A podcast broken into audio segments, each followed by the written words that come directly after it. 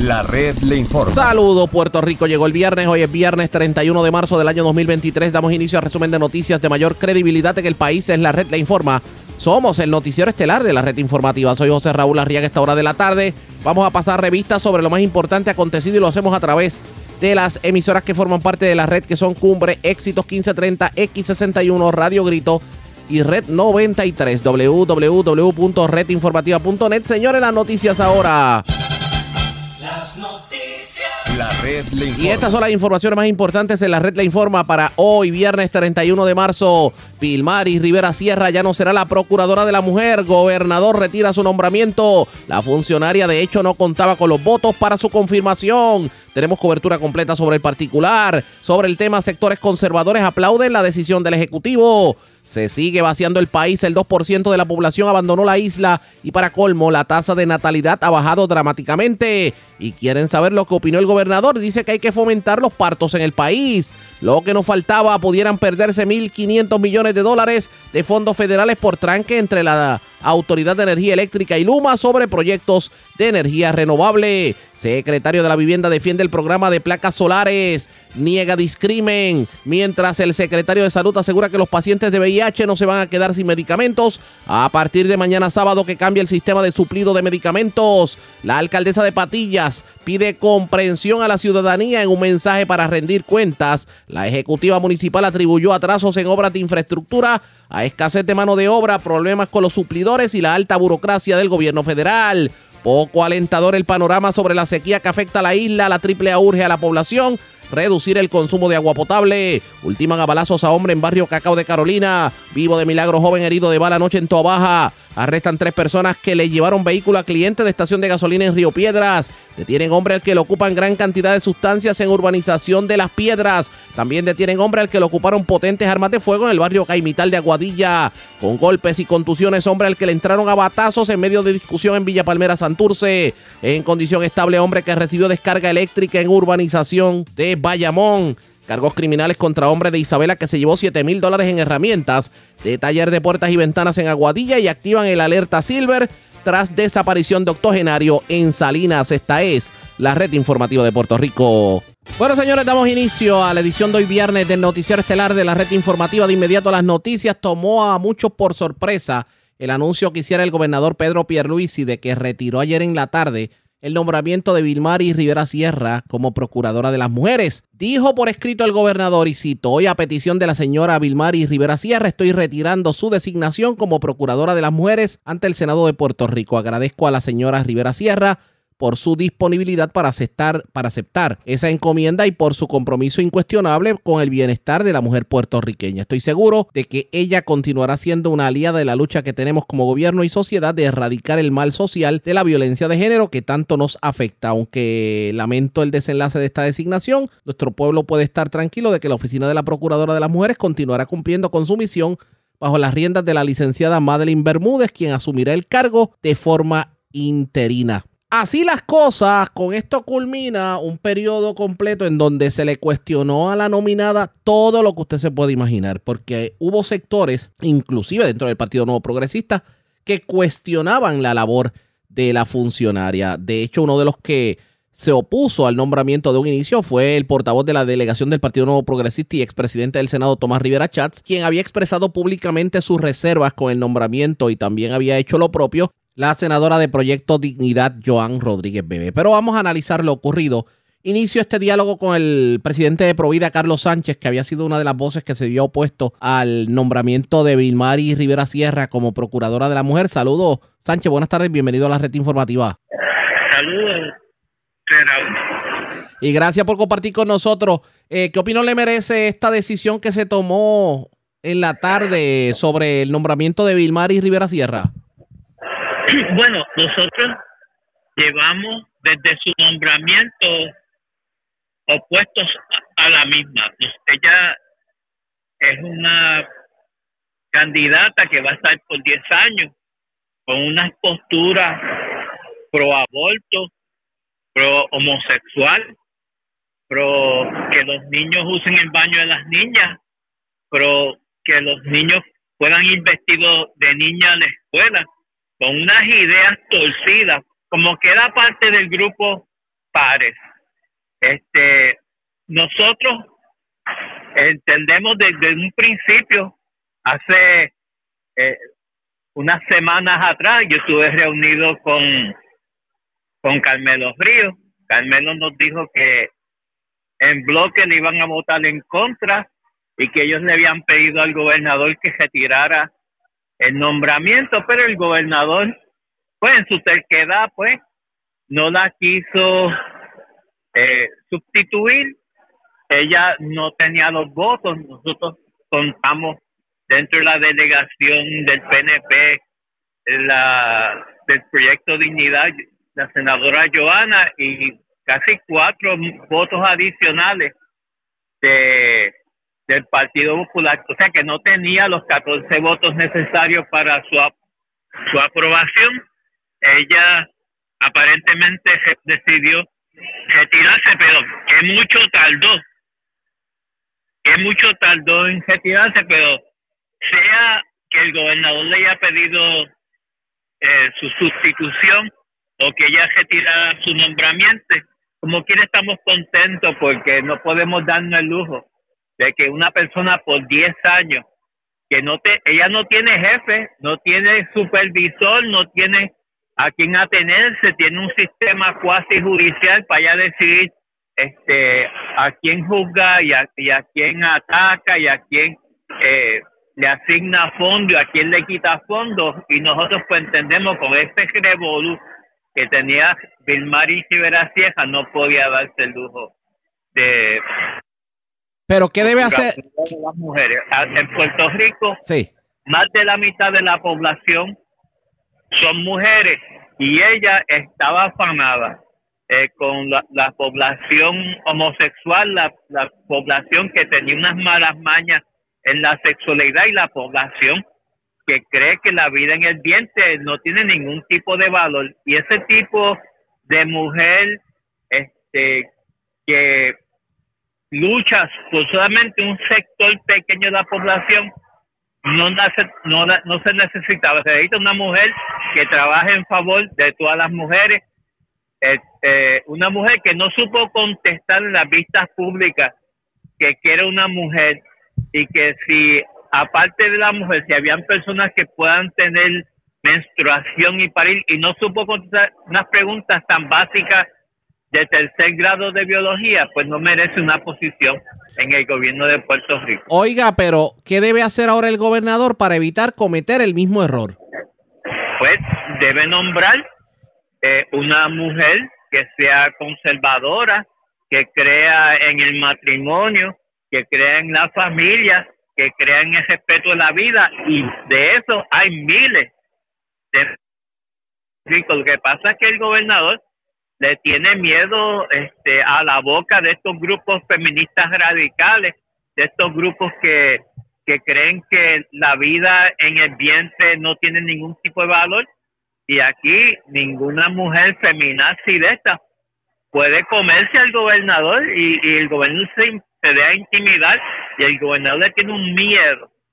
Y es nuestra obligación entonces nosotros convencer a la legislatura que es la que confirma el nombramiento, de que ese nombramiento de 10 años, de más de 100, 130 mil dólares para una persona que solamente va a trabajar en favor de un, de un pequeño grupo de mujeres, mira, este, aquí hay que atender el problema eh, que, con seriedad, el problema, el problema de la violencia doméstica eh, hay que ayudar a las mujeres a atender la caso de la mujer y también atender a los hombres. O sea, hay hombres que merecen atención, merecen ayuda, merecen que sean atendidos y no que el hombre eh, y la mujer se odien uno a otro. No puede ser así. Hay miles de mujeres en Puerto Rico que pueden hacer ese trabajo. Que el gobernador, pues mira, este, tome su tiempo, que se asesore con los grupos que, que, que trabajan. Aquí se cree que nada más este, los, los grupos gubernamentales, estos que están sujetos a la Procuraduría de, la, de las Mujeres, aquí hay montones de grupos que trabajan con las mujeres que no, eh, que no se escucha su trabajo, que no se escucha, que no están en las noticias a diario, que no están quitándose la ropa en, en la avenida Muñoz Rivera cada 8 de marzo. Aquí hay grupos serios que trabajan con la mujer, que trabajan con la familia. Y es cuestión de que, el gobernador se asesore con los cientos de ayudantes que tiene allí en Fortaleza, con los cientos de asesores que tiene en la legislatura y con los, los miles de mujeres que pertenecen al, al Partido Nuevo Progresista, que no están Oiga, mostrando lo que ha dicho en Facebook cuando fue nombrada, que no está atacando constantemente a la iglesia y a las mujeres cristianas en Puerto Rico y a la gente conservadora que no piensan igual que ella. dígame, dígame algo, porque eh, a mí me parece que la controversia como quiera va a venir porque eh, todo el mundo va a hacer la clásica pregunta de si es derecho de las mujeres decidir sobre, sobre la criatura en el, en el vientre. Y usted sabe Mira. que eso es la controversia clásica. ¿Cómo, ¿Cómo buscamos la forma de armonizar esto para que la persona que ocupe la silla no sea banderice hacia un lado o hacia el otro? Ok, mira, lo primero es que el Tribunal Supremo el 24 de junio dijo que el- eh, la Constitución en ninguna parte se menciona el derecho al aborto. Eso es número uno. Número dos, el Roe versus Wade y las decisiones que han favorecido el aborto han sido errores desde sus comienzos. Y tres, le dio la facultad a cada estado a luchar eh, y a, regular, a ser más liberal o más difícil la práctica de aborto, pero que eso le pertenece al Estado. Mira, en hace unos días, hace hace unos, no, unos días, una semana, aquí se vio un proyecto para que cuando una una este un- en una en una relación de pareja que fuese víctima de, de agresión la mujer y que en medio de la agresión eh, su, su animal doméstico, ya sea su gatito, eh, su perrito, este fuese agredido por un- el- la pareja de la persona, eso aumen- aumentaría las sanciones. Sin embargo, este allí compareció el secretario de Justicia, el secretario de Salud, el Departamento de la Familia y Procuradora y defendieron a los animales domésticos que fuesen víctimas de agresiones en- de, de- uno de las parejas. Sin embargo, no, no quisieron proteger al niño en el vientre. Eh, hay un hay un muchacho que se llama Georgie López, este, el, el otro apellido no me acuerdo. Ah, En el, en el pueblo de Añasco, él andaba con una yegua em, estaba embarazada. La yegua, pues, se cansó de caminar y él cogió, eh, la, la amarró al cajo y la jaló por tu Añasco. ¿Tú sabes cuánto le echaron? Le echaron 12 años de cárcel. Eh, la yegua fue atendida de emergencia, este, fue curada. eh, un, un grupo de veterinarios la adoptaron y el tipo recibió 12 años de cárcel. Tú puedes matar tu bebé en tus primeras etapas y no, no hay ninguna sanción y eso no puede ser. Eso hay que corregirlo. De- desde que desde Adán y Eva, el bebé en el vientre siempre ha protegido hasta 1973 y eso fue revocado el año pasado y tenemos que trabajar con el derecho a la vida aquí.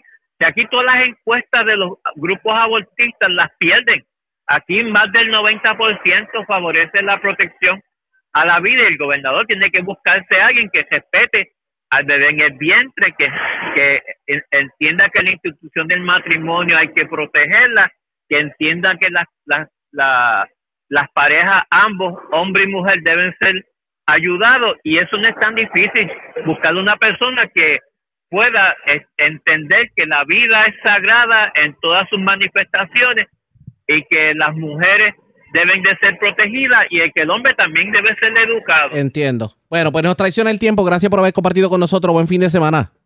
Fíjate, bye. Como siempre, era el presidente de Provida, Carlos Sánchez. Ya ustedes escucharon una cara de la moneda. Estamos haciendo gestiones para que escuchen la otra cara de la moneda, que piensan las organizaciones feministas sobre la, el, el retiro del, no- de la- del nombramiento, en este caso la nominación de Vilmari Rivera Sierra a la Procuraduría de la Mujer. Este tema vamos a darle seguimiento pendientes a la red informativa. Presentamos las condiciones del tiempo para hoy. Hoy viernes, aguaceros dispersos afectarán porciones del este de Puerto Rico. Luego los aguaceros se formarán sobre la cordillera central y el noroeste de Puerto Rico esta tarde. Estancamiento de aguas en carreteras y áreas de pobre drenaje son posibles especialmente en el oeste de Puerto Rico durante horas de la tarde. Existe riesgo alto de corrientes marinas para las playas del norte y este de Puerto Rico y para el norte de Culebra. El viento y el oleaje se pronostican que aumente esta tarde hacia el sábado, resultando en un oleaje picado para el fin de semana. En la red informativa de Puerto Rico, este fue el informe del tiempo. La red le informa. Señores, regresamos a la red le informa. Somos el noticiero estelar de la red informativa de Puerto Rico. Gracias por compartir con nosotros. Puerto Rico sigue perdiendo población, así por lo menos lo indican los estimados al mes de julio del año 2022 del Buró del Censo de los Estados Unidos. Y según los datos más recientes de los estimados anuales poblacionales para los municipios de Puerto Rico, los cambios en la población de residentes en los municipios oscilaron entre 0.8 hasta 7.2% y en el 99% de los municipios se ha estimado un decrecimiento poblacional. Se estima que en el último año Puerto Rico ha perdido el 2% de su población. La pregunta es, ¿por qué tanta gente abandona Puerto Rico? ¿Y cuáles son los municipios que más decrecimiento poblacional han registrado? Vamos que más decrecimiento poblacional han registrado. Vamos a hablar esta hora de la tarde con Alberto Velázquez Estrada, gerente senior de proyectos estadísticos del Instituto de Estadística de Puerto Rico. Lo tengo en línea telefónica. Saludos, buenas tardes, bienvenido a la red informativa. Saludos, buenas tardes, todos. Y, y, gracias, y gracias por compartir con nosotros. El que veamos este, bueno, antes, antes que todo, cuán dramático es, o por lo menos presenta el, el informe anual, el decrecimiento en Puerto Rico. Hay mucha gente abandonando el país. Eh, bueno, eh, hay distintos niveles, ¿verdad? A través de los municipios, después que se publicó en el día de hoy, ya, ya a nivel de Puerto Rico se ha publicado en diciembre pasado, pero el de hoy nos da el aspecto de lo a nivel municipal, del total de la población. Hay distintos niveles, unos a mayor escala, como es el caso de Guánica, Loíza, Guayanilla, eh, con más de 4% más eh, de decrecimiento poblacional en, en, cerca de dos años, eh, del abril 2020 hasta julio 2022. Y hay otros casos que son de menor escala, ¿verdad? Aún eh, reportando decrecimiento, pero de 0.1 eh, y 0.3. Así que hay una diversidad de, de, ritmo del decrecimiento poblacional, pero la tendencia pues sigue siendo clara a, la, ¿verdad? A, a reducirse la población en los municipios y en Puerto Rico. Lo interesante que vemos es que, por ejemplo, los municipios que más disminución poblacional reportan, según el último informe, son Guánica, Loíza, Guayanilla, Ponce y Maricao. De esos, cuatro de los cinco municipios mencionados son precisamente el suroeste de Puerto Rico.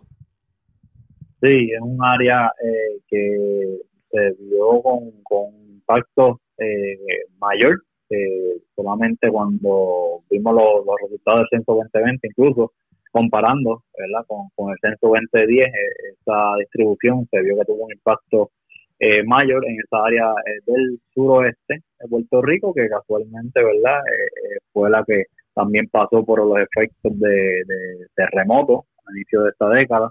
Así que definitivamente hay un impacto mayor en esa zona y Guánica de por sí pues ya venía varios años reportando ¿verdad? indicadores en cuanto a nivel de pobreza y, y laborales eh, de, de, un padrón más, más difícil en cuanto a indicadores socioeconómicos. Dígame algo, ¿cuándo comenzó este patrón de decrecimiento en Puerto Rico? ¿Cuántos años llevamos en estos números que cada año perdemos más población?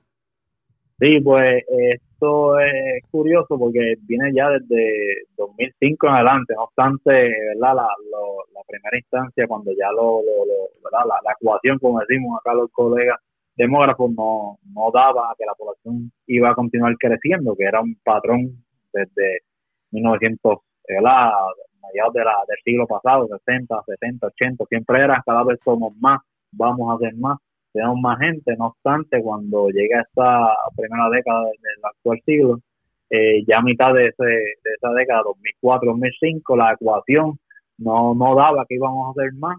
Eh, ya 2006 colegas demógrafos andaban ¿verdad? Vaticinando que la población no iba a crecer eh, más de lo que fue en ese momento, que fue 3.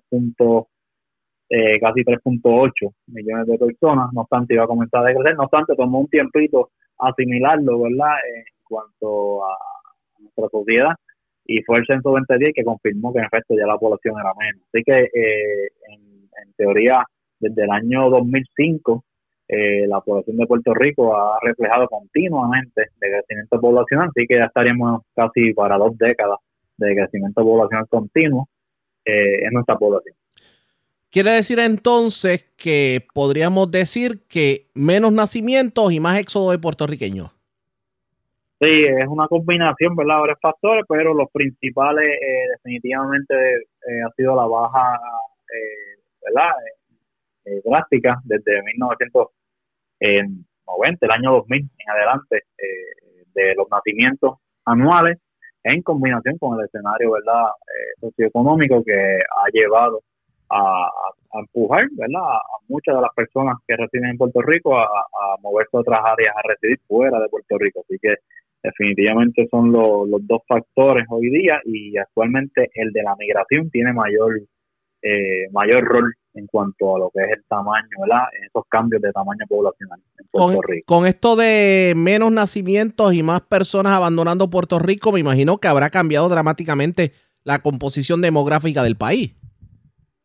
Sí, estos años eh, hemos visto, ¿verdad?, cómo se ha acelerado lo que es el envejecimiento poblacional, que está minado, ¿verdad?, en este caso por, por esa baja eh, en lo que son los nacimientos, dado muchas, en muchas ocasiones el escenario económico, ¿verdad?, que no, provee para que las personas tengan o los que tienen tengan algún eh, segundo, tercer hijo. y en este caso, pues, definitivo, la, la migración por su parte, pues ha, aportado que continuamente, ya desde el año 2006, que cuando comenzó la, la, recesión económica general, eh, pues estos indicadores mostraran, eh, ¿verdad?, números eh, de cautela, más de 60 mil, 50 mil personas moviéndose cada año. Y esto es un porcentaje de la población bastante alto y cuando eh, se convierte en algo, una tendencia continua, sin ningún freno, ¿verdad? O sin ningún cambio eh, sustancial, pues ya vamos en teoría casi para 15, 18 años de, un periodo de migración considerablemente alta. Un pueblo más envejecido quiere decir que es la clase trabajadora la que está abandonando el país. En proporciones, sí, eh, usualmente la población joven, pero también hemos notado, ¿verdad?, que hay población joven, adulta, de edad de 40, de 35, 40, 50 años, que también se mueven a buscar posiblemente otras oportunidades fuera eh, de nuestra jurisdicción como tal y eso abona, ¿verdad?, a que esa base de la estructura de eh, edad de la población de Puerto Rico sea más chica como tal y en este caso pues sería la población joven, joven adulta, eh, tiene menos proporciones definitivamente hoy día de lo que era hace 20 años. Y por su contraparte, la población de 60, 70 años o más, pues eh, sigue aumentando eh, proporcionalmente y rápidamente, ya que ¿verdad? buena parte de esos nacimientos que se dieron en los años 50, eh, post Segunda Guerra Mundial, 50 y 60, pues es ahora que están llegando a esas edades ya de 60 y 70 años o más. es una combinación. En cuanto a Puerto Rico en general, si fuéramos a hablar de miles de personas, ¿cuántas personas han abandonado Puerto Rico en el último año?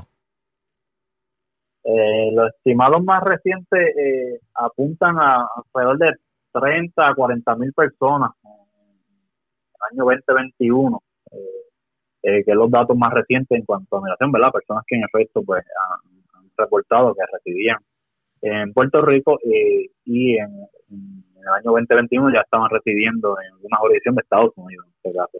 Pero fíjate, fíjese que interesante porque, por ejemplo, 2022 fue el periodo de, la pandemia, las ayudas del gobierno federal, el PUA, y obviamente eso, eso motivó, o por lo menos retuvo por el momento a puertorriqueños aquí. Pero al perderse las ayudas, muchas personas pusieron pies en polvorosa y se fueron a Estados Unidos. Quiere decir que cuando bajen los números del 2022-2023, debemos ver eh, un crecimiento marcado en, en la, en, el éxodo de personas? Eh, eso va, va, a depender realmente pues de qué tipo de, ayuda verdad han recibido algunos residentes o verdad apoyo adicional eh, pero si, si, si, fuese el caso eh, por ejemplo no, no, no entendemos eh, que vaya a subir tanto verdad dramáticamente en el sentido como los cuerpos huracán María 2018 verdad que hubo un éxodo bastante marcado buena parte de ellos regresaron eh, no obstante, eh, nosotros hablamos, ¿verdad? Vuelvo y traigo el número de población de 30.000, 40.000 hasta 50.000, que ha sido la norma en los últimos años. Si hacemos ese, ese range, ¿verdad? Ese rango de 30.000 hasta 50.000, y eso es bastante, eh, ya lo damos por sentado, ¿verdad? Que esa cantidad de personas se mueve eh, hacia otras jurisdicciones fuera de Puerto Rico, pero es un número de por sí, aún manteniéndose en 40.000, 30.000, es, es el patrón que, hemos venido viendo y es el, uno de los causantes principales ¿verdad? De, de, ese de crecimiento poblacional que hemos tenido desde ya hace 17, 18 años continuamente. Lo que hemos estado viendo es lo que se esperaba que ocurriera con pues, el efecto de los huracanes y los temblores.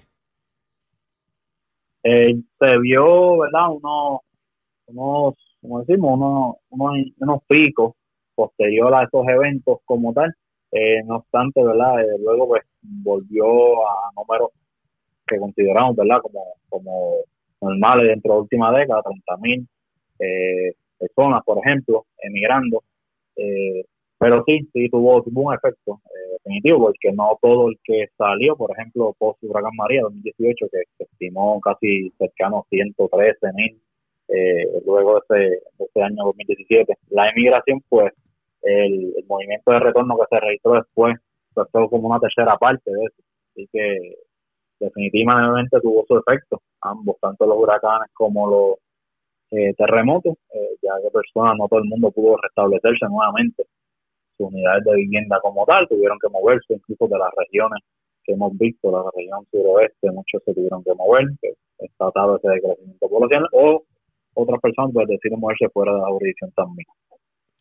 Vamos a ver qué termina ocurriendo en todo esto. Esto, me imagino que el Instituto de Estadística está muy pendiente de estos números y los cambios que puedan haber en, los próximos meses, ¿cierto? Sí, sí, constantemente estamos eh, siguiendo, ¿verdad? Eh, todas estas tendencias, incluso también trabajamos de manera colaborativa y consistentemente con la misma oficina de US Census Bureau, de Population Estimate Program, para generar este tipo de estimados que nos dan una idea de por dónde va la población hasta que llegue el próximo censo de Senal, que sería ya el 2030 como tal. Entiendo. Eh, para mayor información, eh, ¿alguna página web del instituto que pueda visitar la gente? Sí, definitivo. Este, para datos e información censal sobre Puerto Rico y sus municipios, tenemos la página específica censo.estadísticas.pr y ahí tenemos toda la información sintetizada y resumida relacionada a Puerto Rico y los municipios que produce la Oficina del Centro de Estados Unidos. Agradezco el que haya compartido con nosotros. Buen fin de semana. igual. Igual, era Alberto Velázquez Estrada, gerente senior de proyectos estadísticos del Instituto de Estadísticas. 2% de la población de Puerto Rico la abandonó en el pasado año. Estamos hablando de más de 60 mil personas aproximadamente. Los municipios con mayores porcentajes de disminución poblacional fueron Guánica, Loíza, Guayanilla, Ponce y Maricao y los cinco municipios con menos porcentaje de disminución poblacional fueron Barranquitas, Naranjito y Bonito, Isabela y Moca. ¿Quiénes están abandonando Puerto Rico? Los jóvenes y los jóvenes adultos. Nos estamos convirtiendo cada vez más en un pueblo envejecido según reflejan las estadísticas. Pero señores, las reacciones no se hicieron esperar y usted quiere saber lo que dijo el gobernador sobre estas estadísticas. Lo que más resalta es la falta de la baja en la natalidad. Eh, eso es lo que más nos está impactando al presente. Bueno, esto es una cuestión de, motivar a, las parejas, la gente joven, de que no pierdan confianza en el futuro, eh, de que sí, que, es positivo para Puerto Rico aumentar nuestra población. Se, pueden hacer, se pueden hacer y se deben hacer y yo lo, yo lo debo verbalizar cada vez que tenga la oportunidad de hacerlo. Eh, así que eso es eh, porque ahora mismo la, población en términos de emigración de Puerto Rico ha estado bastante estable. El 2% ese de baja viene primordialmente por la falta de natalidad. La mayoría va a ser gente bien. Pues ahí lo que estamos haciendo es que con los adelantos en la, en, la salud, en la, eh, vemos que la gente está pudiendo trabajar eh, por más tiempo en sus vidas y quieren, muchos de estas personas de mayor edad quieren eh, trabajar, quizás no las, las 8 o 10 horas que trabajaban antes, pero están dispuestos a trabajar a tiempo parcial y lo estamos propiciando en el gobierno. Hemos hecho cambios para que, por ejemplo, maestros retirados, eh, policías retirados, trabajadores sociales retirados o retiradas, regresen al servicio público. Expresiones del gobernador en pocas palabras, lo que le está diciendo a la juventud es que llegó el momento de parir, que no le cojan miedo. Es cuestión de motivar a las parejas y a la gente joven de que no pierda la confianza en el futuro. La pregunta es, ¿la cosa está como para que tengamos un montón de hijos? La red le informa. A la pausa, cuando regresemos en esta edición de hoy viernes del Noticiero Estelar de la Red Informativa de Puerto Rico. Señores, ¿cómo es eso de que estamos a punto de perder 1.500 millones de dólares simplemente porque Luma y la Autoridad de Energía Eléctrica no se pueden poner de acuerdo para los proyectos de energía solar? Hablamos de eso luego de la pausa en esta edición de hoy viernes del Noticiero Estelar de la Red Informativa. La Red le informa. Señores, regresamos a la Red le informa, el Noticiero Estelar de la Red Informativa. Edición de hoy viernes. Gracias por compartir con nosotros, señores. Esto era lo que nos faltaba porque resulta que si la Autoridad de Energía Eléctrica y Luma Energy no aceleran el proceso de los primeros 18 proyectos de energía renovable, perderán la friolera de 1.200 millones de dólares en fondos federales. Eso lo admitió el presidente del negociado de energía, Edison Avilés, en medio de una vista pública del Senado. Eh, y dice que va a emitirle un ultimátum a, tanto a Luma como a la Autoridad de Energía Eléctrica por el retraso de estos proyectos.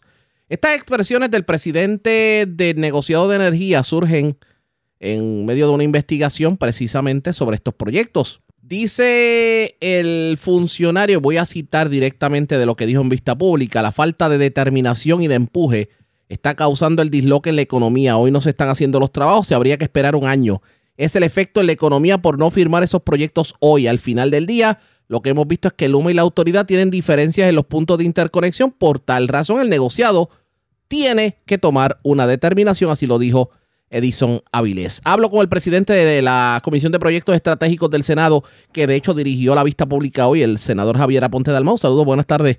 Bienvenido a la red informativa. Buenas tardes a ti y todo tu radio escucha. Y gracias por compartir con nosotros. Me parece que usted nuevamente abre la caja de Pandora en un asunto que tiene que ver con energía eléctrica, o sea, el que peligren casi 1.500 millones de dólares porque energía eléctrica y Luma no se pueden poner de acuerdo siquiera con un proyecto. No, no, no, se pueden poner de acuerdo después de, la, de más de tres vistas. No, no es que y, y, y, las prórrogas que se le han dado, es, que esto no es de ayer. Yo no sé cómo el gobernador se atreve a anunciar que en tres años él va a tener el 40% de generación de energía renovable cuando sus entidades para hacer esto, Luma y la Autoridad de Energía Eléctrica, no le hablan claro, son negligentes siguen extendiendo el término para poder cumplir con este reglamento de interconexión y de los precios de interconexión donde están poniendo en riesgo 18 proyectos de energía renovable que están esperando por esto y que se le dio como fecha límite eh, final de este de este mes y todavía es la hora que no, no, no han podido eh, ponerse de acuerdo y que ponen en riesgo, en términos de proyecto, 1.2 billones de dólares, que si nosotros vamos a tomar en consideración el costo de oportunidad que están poniendo en riesgo de fondos federales de la construcción de la primera fase del tranche 1, eh, planificado y propuesto, estamos hablando de 1.5 billones de dólares. Y y obviamente eh, poner en riesgo las otras fases eh, de construcción de los proyectos de energía renovable. Eso, eso, es de la eh, fiambrera de lo que estamos hablando. Y estamos hablando que es dinero que si se pierde no lo vamos a volver a ver, punto.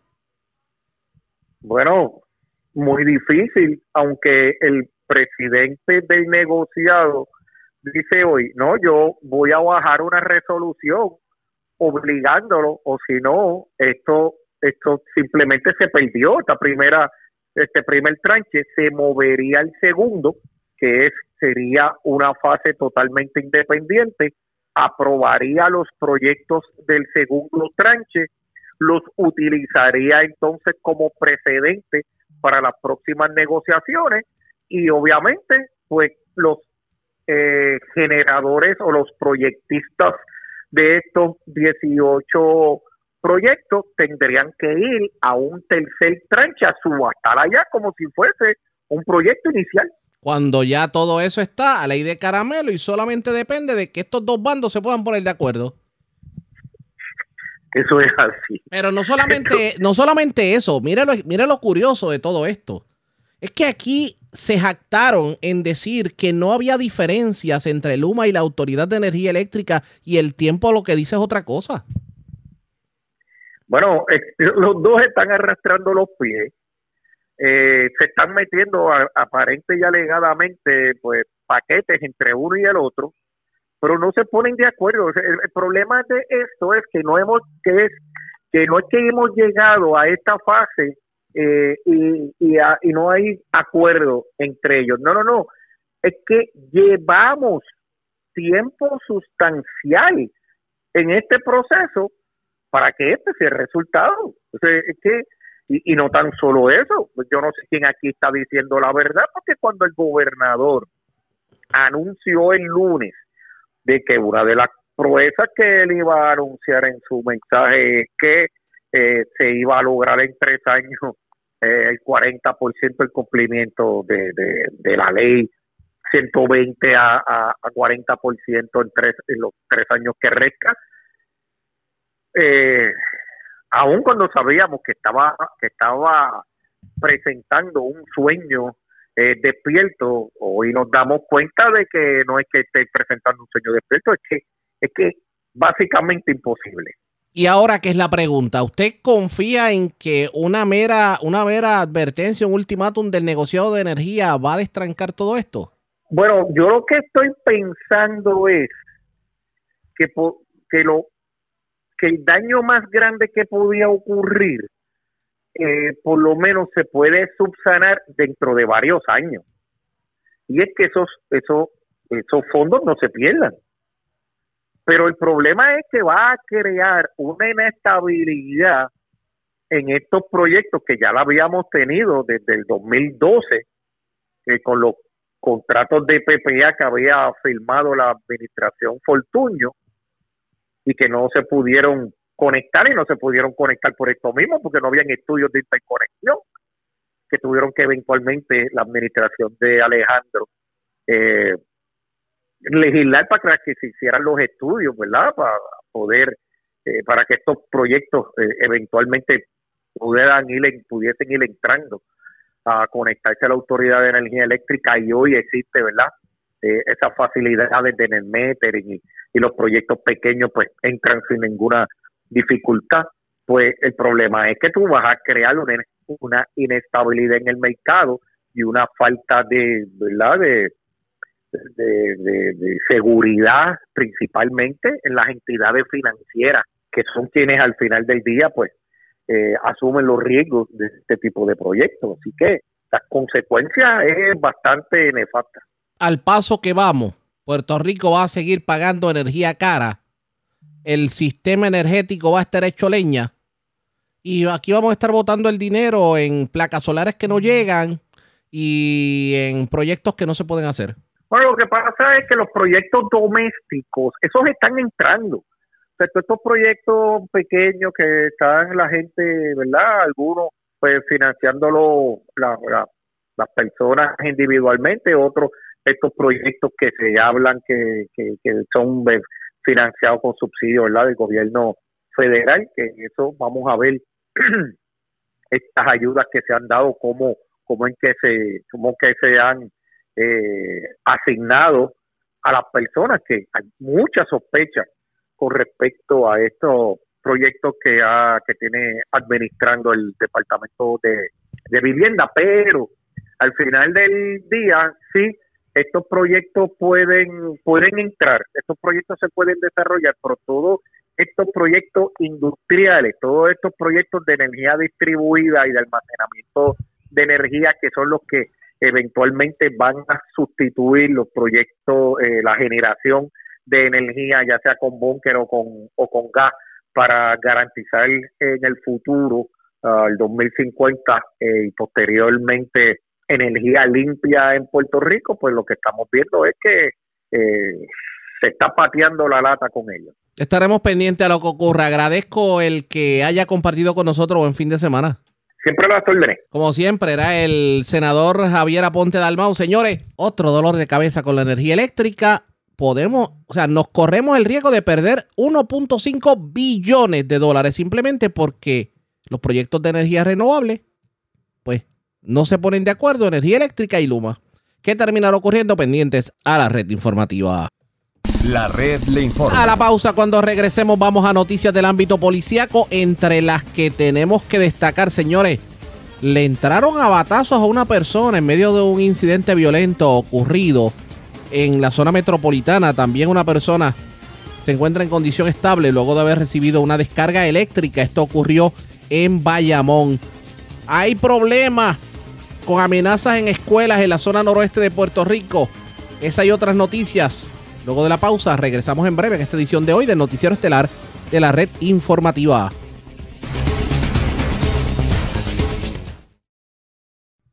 La red le informa. Señores, regresamos a la red le informa. Somos el noticiero estelar de la red informativa, edición de hoy viernes. Gracias por compartir con nosotros. Vamos a noticias del ámbito policiaco. Comenzamos en la zona metropolitana porque en condición estable se encuentra una persona que recibió una descarga eléctrica. Esto ocurrió en la urbanización Quinta del Río de Bayamón. Además, en condición estable también se encuentra un hombre de 37 años que alega que le entraron a batazos. Un hecho ocurrido ayer en la calle Colton de Villa Palmeras en Santurce. Yaira Rivera, oficial de prensa de la policía en el cuartel general con detalles. Saludos, buenas tardes. Hola, buenas tardes. Agentes del negociado de la Policía de Puerto Rico, adscritos al precinto de Bayamón Norte, investigaron un incidente donde una persona recibió una descarga eléctrica en la urbanización Quinta del Río en Bayamón a eso de las 12 y 38 de la tarde de ayer. Según información preliminar, la policía recibió una llamada a través del sistema de emergencias 911 en el cual se informó que los hechos ocurrieron en el patio de una residencia de la calle Camino del Hostal. Al lugar se movilizaron paramédicos de emergencias médicas municipal y transportaron al perjudicado a una facilidad médica en condición estable. Uniformados del precinto policíaco investigaron la querella como un incidente desgraciado de persona. En otras informaciones, agentes del negociado de la policía adscritos al precinto de Barrio Obrero investigaron una agresión grave ocurrida a las 11 de la mañana de ayer en la calle Colton de Villa Palmeras. Según indicó el querellante de 37 años de edad, que alguien lo agredió con un bate en la parte posterior de la cabeza, en su rostro y en la espalda. El perjudicado tuvo que ser atendido en el lugar por paramédicos de Mercado Ambulance quienes le brindaron los primeros auxilios y lo transportaron a un hospital de la capital para evaluación. Al momento se desconoce la salud del hombre. El agente Alvarado Alvarado del precinto policiaco se hizo cargo de la investigación. Gracias por la información. Buenas tardes. Buenas tardes. Gracias, era Yaira Rivera, oficial de prensa de la policía en el cuartel general. Nos quedamos en la zona metropolitana porque un asesinato se reportó en la noche. Esto ocurrió en la carretera 858 del barrio Cacao de Carolina. También las autoridades arrestaron a tres personas luego de haber cometido un kayaking en la madrugada en la estación de gasolina móvil de la avenida 65 de Infantería de Río Piedras. Y es Vivian Polanco, oficial de prensa de la policía, que nos trae detalles en vivo. Saludos, buenas tardes. Buenas tardes, saludos. Tenemos que un asesinato fue reportado en horas de la noche de ayer. Hechos ocurridos en el kilómetro 0.1 de la carretera 858 del barrio Cacao en Carolina. Según se informó a través del sistema de emergencias 911, se alertó a la policía sobre una persona tirada en el pavimento y al llegar los agentes localizaron en el lugar el cuerpo de un hombre con varias heridas de bala en diferentes partes de su cuerpo. El hombre, al momento no identificado, fue descrito como de tez blanca, pelo rizo, color marrón, 5'10 de estatura, 180 libras de peso y vestía al momento de su fallecimiento un pantalón azul largo, camisa blanca y calzado deportivo color blanco. Este tenía un tatuaje en el área de la mano izquierda con el nombre de Brenda. En la escena se ocuparon múltiples casquillos de bala calibre 9 milímetros. Este caso quedó a cargo del agente Pedro Díaz, Pedro Medina, adscrito a la División de Homicidios del CIC de Carolina, quien en, quien en unión a la fiscal Tanya Salas se hicieron a cargo de esta pesquisa. Por otra parte, tenemos que agentes del negociado de la Policía de Puerto Rico arrestaron a tres hombres luego de que estos cometieran un carjacking, hechos ocurridos en la madrugada de hoy en la estación de gasolina móvil ubicada en la avenida 65 de Infantería en Río Piedras. Según se informó, los asaltantes llegaron hasta el mencionado garaje, donde despojaron al querellante de un vehículo Suzuki Vitara color negro año 2005. Acto seguido, el perjudicador le dio aviso a la policía, donde estos, luego de una extensa persecución por la área de San Juan, lograron ponerlos bajo arresto. a la División de Robos San Juan, quienes en horas de la mañana de hoy consultarán el caso con el fiscal de turno para la posible erradicación de cargo. Gracias por la información. Buenas tardes. Buenas tardes. Gracias, era Vivian Polanco, oficial de prensa de la policía en el cuartel general de la zona metropolitana. Vamos al este de Puerto Rico. Una persona fue arrestada en medio de una intervención por drogas. Esto ocurrió en el residencial April Gardens de Las Piedras. De hecho, le ocuparon gran cantidad de drogas y dinero en efectivo. Francisco Colón, oficial de prensa de la policía de Humacao, con detalles. Saludos, buenas tardes. Buenas tardes, Ariaga, y buenas tardes a todos los obreros de escucha. Agentes de negociado de la policía de Puerto Rico, adscrito al negociado de inteligencia y arresto de Humacao, supervisado por el sargento Julio Delgado y bajo la dirección del teniente Brian Díaz, realizaron una intervención mediante un plan de trabajo de vigilancia en el residencial April Garden Apartment en Las Piedras.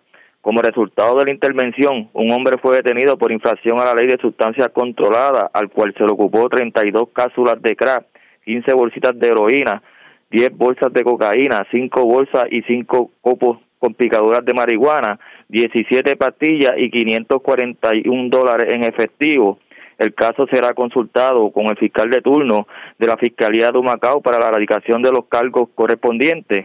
Se le solta a la ciudadanía si tiene información sobre algún lugar de venta de sustancias controladas a favor de comunicarse de forma confidencial al 787 343-2020. Esto es todo en cuanto a notas policíacas y de seguridad en el área de Humacao. Gracias. Que pasen linda tarde y buen fin de semana. Y buen fin de semana para usted también. Gracias, era Francisco Colón, oficial de prensa de la policía en Humacao, de la zona este. Vamos al sureste de Puerto Rico. Se activó ayer en la tarde-noche el alerta Silver.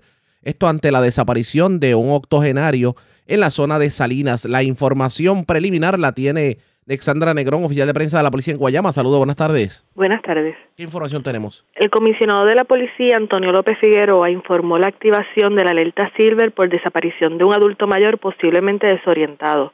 Según indicó el comisionado de la policía, se trata de Bernardo López López, de 86 años, quien fue visto por última vez cuando salió de su residencia a eso de las 4 de la tarde del jueves, 29 de marzo, en el barrio La Plena, carretera 712, kilómetro 5.1 en Salinas. López López viste una camisa y pantalón, ambos color negro. Este mide 5'4 de estatura, de tez blanca, tiene cabello blanco, ojos marrón, pesa aproximadamente 160 libras y tiene un lunar oscuro en el pómulo izquierdo. Se solicita la cooperación de los ciudadanos para dar con su paradero. Para información que contribuya a localizarlo puede llamar al 787-343-2020 o al sistema de emergencias 911. Muy buenas tardes. Y buenas tardes para usted también. Gracias, era Francisco Colón, oficial de prensa de la policía en Humacao, de la zona este. Vamos a la zona noroeste de Puerto Rico, porque señores, arrestaron una persona en Caimital, en Aguadilla, y esta persona le ocuparon gran cantidad de armas. Además, se erradicaron cargos criminales contra un hombre de 41 años residente de Isabela. Aparentemente, este escaló un taller de fabricación de puertas y, ventanas del sector La Palma en Aguadilla y de allí se apropió de 7 mil dólares en herramientas. Juan Bautista, ya el oficial de prensa de la policía en Aguadilla con detalles. Saludos, buenas tardes. Saludos para ti, Arega. Buenas tardes para el público Radio Escucha también. Eh, como menciona, eh, personal eh, de la División Drogas de Aguadilla, en unión al del Plan Integral, escritos al negociado de la policía, respondieron a una querella que se recibió de personas armadas. Esto fue en la carretera 4410 a la altura del kilómetro 0.7, jurisdicción del barrio Caimital Alto de Aguadilla.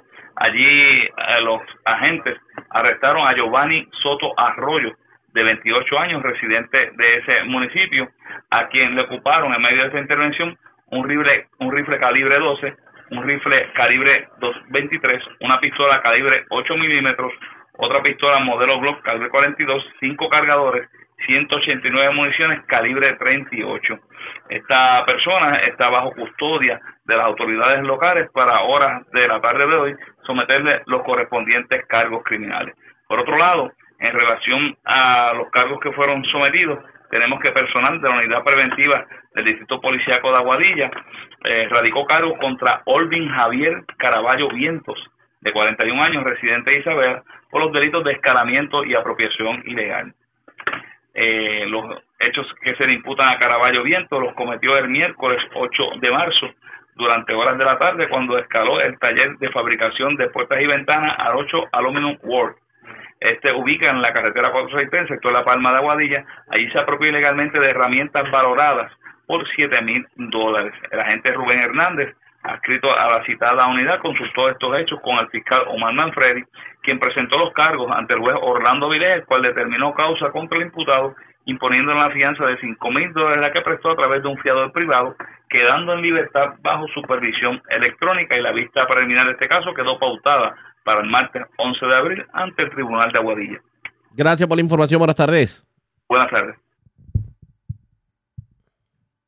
Gracias, era Juan Bautista ya, el oficial de prensa de la policía en Aguadilla. En noticias relacionadas con la criminalidad, el gobernador Pedro Pierluisi, en una parte con la prensa, defendió la gestión de su administración al combatir el crimen en momentos en que se reportan incidentes violentos como asesinatos y heridos de bala. Pierluisi dice que se está haciendo todo lo que humanamente es posible para combatir la criminalidad. Escuchemos declaraciones.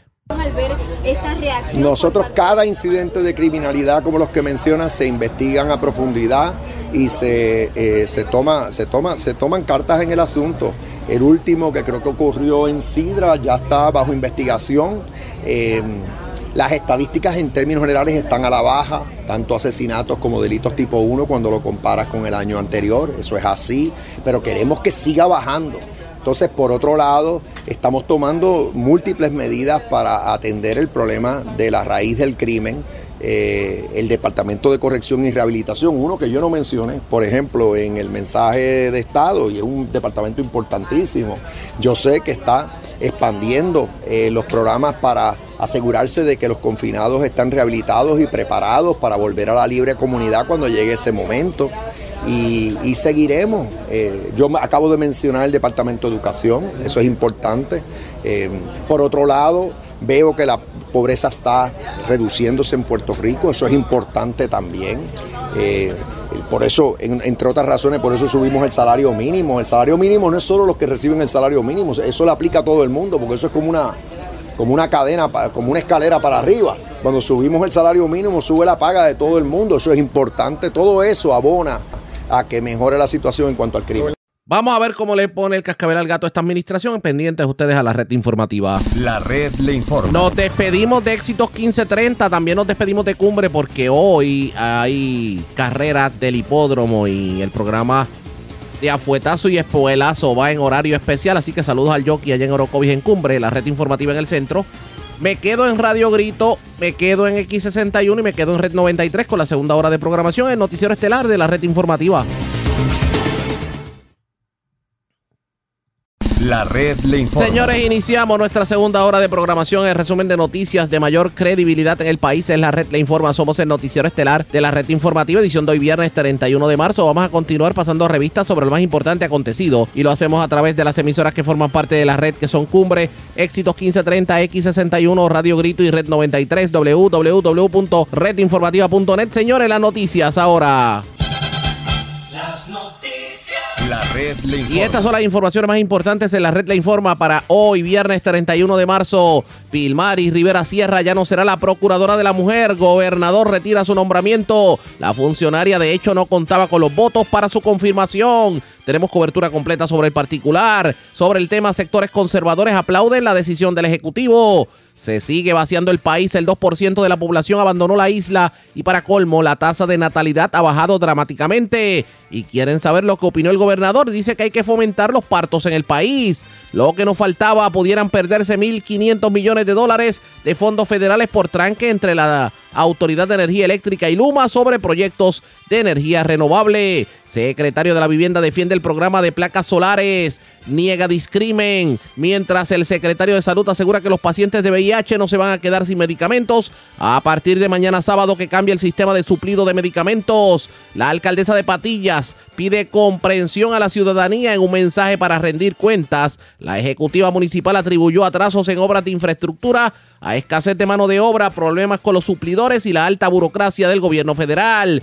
Poco alentador el panorama sobre la sequía que afecta a la isla. La triple A urge a la población reducir el consumo de agua potable. Ultiman a balazos a hombre en barrio Cacao de Carolina. Vivo de milagro, joven herido de bala anoche en Toa Baja. Arrestan tres personas que le llevaron vehículo a cliente de estación de gasolina en Río Piedras. Detienen hombre al que le ocupan gran cantidad de sustancias en urbanización de Las Piedras. También detienen hombre al que le ocuparon potentes armas de fuego en el barrio Caimital de Aguadilla. Con golpes y contusiones, hombre al que le entraron a batazos en medio de discusión en Villa Palmera Santurce. En condición estable, hombre que recibió descarga eléctrica en urbanización de Bayamón.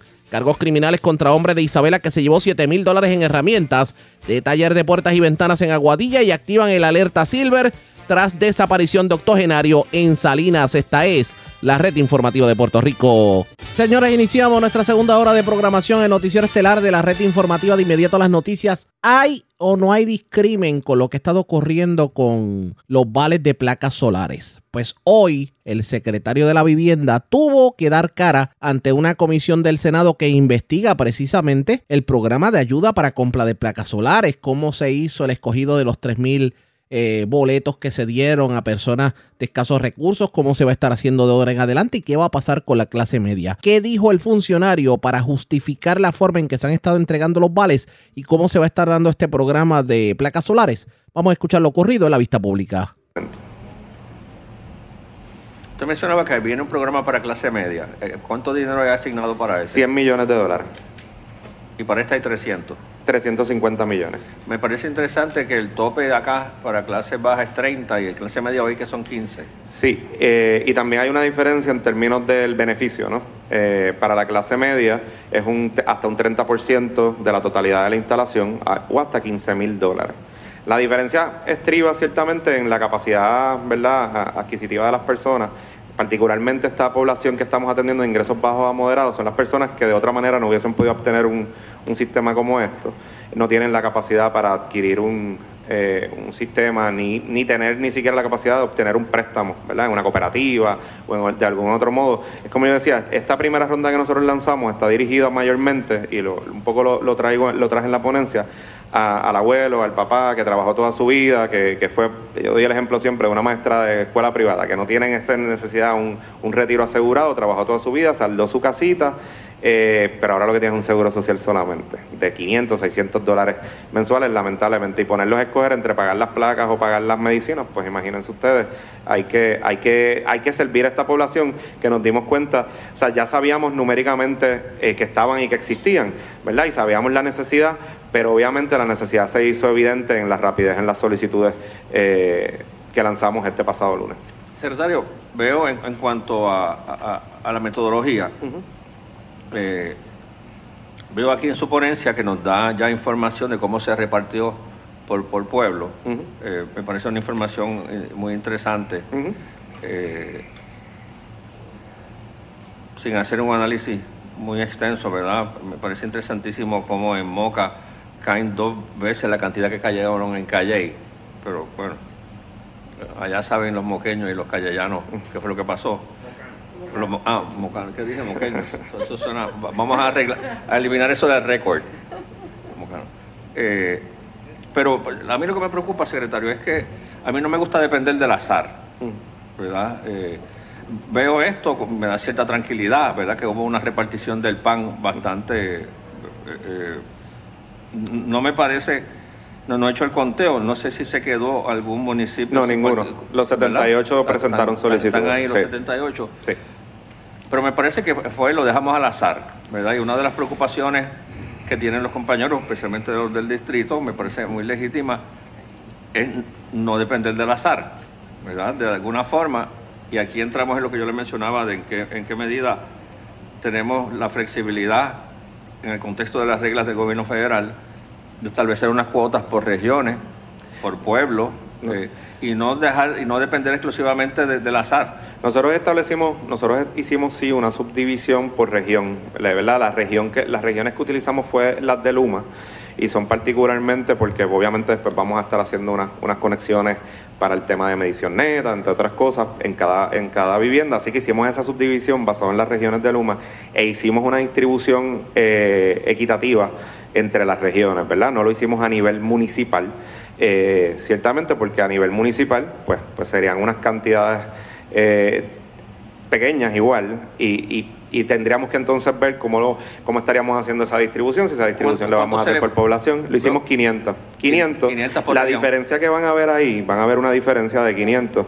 Estábamos hablando cuando nosotros abrimos, eh, ustedes saben que va a tener una ventaja el que lo hizo por teléfono y el que lo hizo por internet al que estaba presencialmente, porque no, no es tan rápido atender personas en una fila como muchas personas entrando en internet. Así que nosotros quisimos asegurarnos que todo el que estuvo allí al momento del cierre del programa, que fue como eso de las 8 y 40, tuviera la oportunidad de obtener su, su boleto. Esa, esa es la diferencia que van a ver. No quisimos dejar a nadie que visitó un centro eh, a esa hora.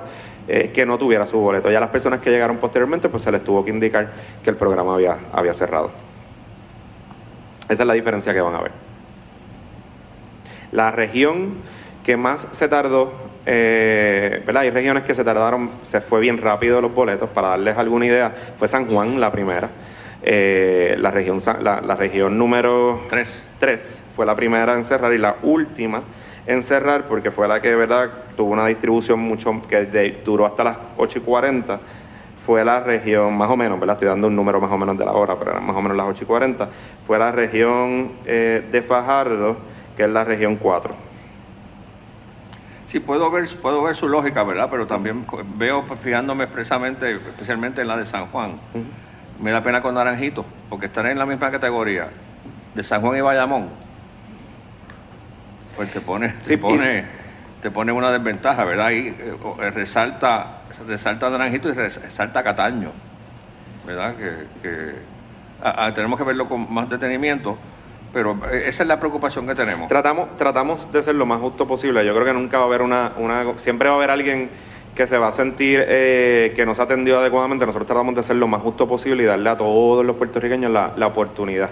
Eh, igual teníamos 3.000 y por eso no quisimos que la persona que estuvo esperando en un, centro, claro, aprendimos de esta, de esta ronda para pro- próximas rondas, nosotros estamos tratando de ser más justos con los que vayan a los centros también, en términos de que no queremos a nadie durmiendo desde la noche anterior en, un- en un centro, ¿verdad? Vamos a estar bien pendientes, vamos a tratar de establecer unas cantidades eh, que aseguren a los que llaman por teléfono, que aseguren a los que, a los que solicitan por internet, que aseguren a los que van a los centros. Estamos tratando de ser más justos y equitativos en, en la distribución.